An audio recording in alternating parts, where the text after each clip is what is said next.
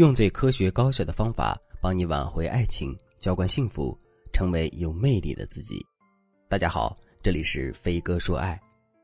粉丝小果的异地男友终于跟他求婚了，三年的异地恋修成正果，这的确非常不容易。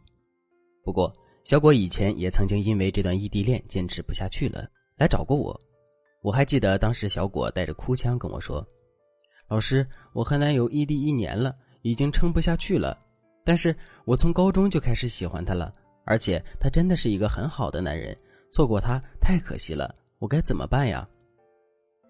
听完小果的话，我又一次捕捉到一个关键信息：撑不下去了。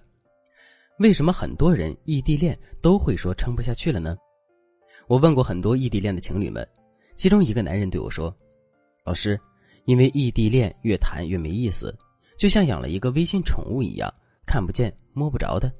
我有事儿他管不了，他有事儿我也插不上手。时间一长，就觉得两个人没有必要在一起了。而且每一段异地恋里，肯定有那么一刻，两个人都会自问：要不要分手？要不要继续？这种感觉就很像是在硬撑。其实这个男人的意思呢，就是说异地恋里。情侣由于时空分割，缺乏有效的亲密接触，现有的交流方式不足以让两个人建立起深刻的情感链接。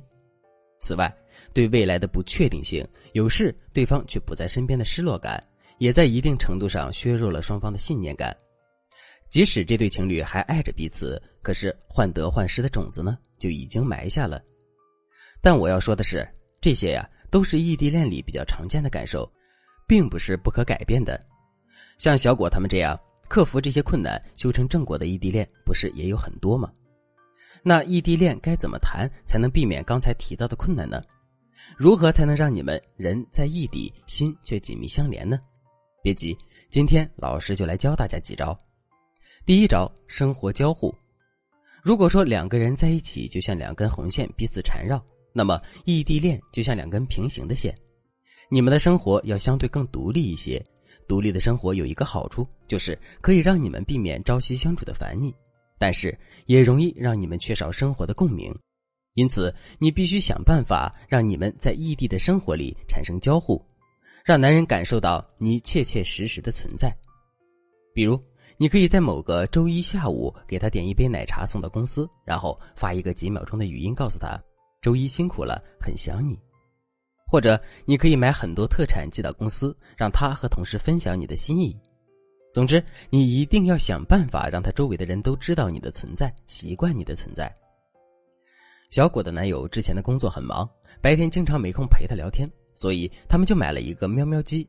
每当小果想念男友的时候，她就会给男友发一张远程传真。其实这种可以让异地恋的两个人一起玩的小玩具真的特别多，还有异地恋专用的 APP。里面的功能设置也都是为了让两个人的生活紧密交叉在一起。信息时代嘛，大家可以用这些小玩意儿提高你们生活的交互感。当然，每天打电话叫对方起床也是一个不错的方法。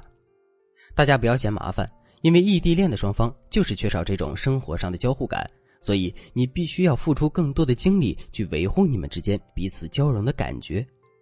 当然，还有很多简单容易完成的小活动。可以帮助你们维护好感情。如果你想让异地恋更顺利，赶紧添加微信文姬零三三，文姬的全拼零三三。我们有专业的团队帮你解决各种恋爱问题，让幸福一直伴随你。第二招，分享沟通。异地恋的时候，大家一定要学会一些高超的聊天技巧、相处技巧，来和男人保持一个有效的沟通。你看看你们的聊天记录，说的最多的是什么呢？如果多数都是例行公事的发一些早安、晚安、吃了没，那你一定要注意改变你们的沟通策略了。异地恋沟通最主要的是三点：第一，引导彼此分享生活；第二，彼此要有聊天兴致；第三，习惯两个人一起做些事情。怎么引导你们分享生活呢？你可以试着把你的关心和对方的生活联系起来。如果你以前只会在微信里和男人说天冷了多穿衣服，那现在你就要说最近我看你们那里降温了，你们办公室还是不让用空调吗？那会不会很冷？你这样一问，就需要男人分享他的生活才能回答你的问题，这样无形中就增加了你们之间的交互感，让你们对彼此的生活更了解。同样，你也可以给他发一些你生活中的趣事。不过，男人和女人的思维有点差异。比如，你发一张花花的图片给男人，说：“亲爱的，你看这花怎么像鸭子？”其实，男人在很忙的时候会觉得你的信息很无聊，所以你可以发一条只有男友可见的朋友圈，还特别提醒男友看。你可以说：“今天在路上发现了一朵长得像鸭子的花花，不知道为什么，它让我想起了我的傻男友。但我知道他工作很忙，所以没有打扰他。等他吃完晚饭，应该就能看到这朵小花了。这朵花的意思是我想你。”你这么一撩，就可以让忙碌一天的男友会心一笑。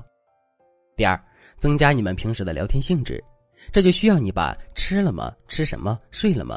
这些平平无奇的句子换掉。比如，你可以和男人说：“亲爱的，我昨晚梦到你很晚才睡，我都生气了。”或者是“我能猜到你中午吃了什么，你信不？”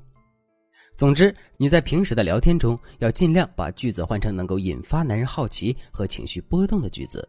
让你们之间的聊天更有趣一点。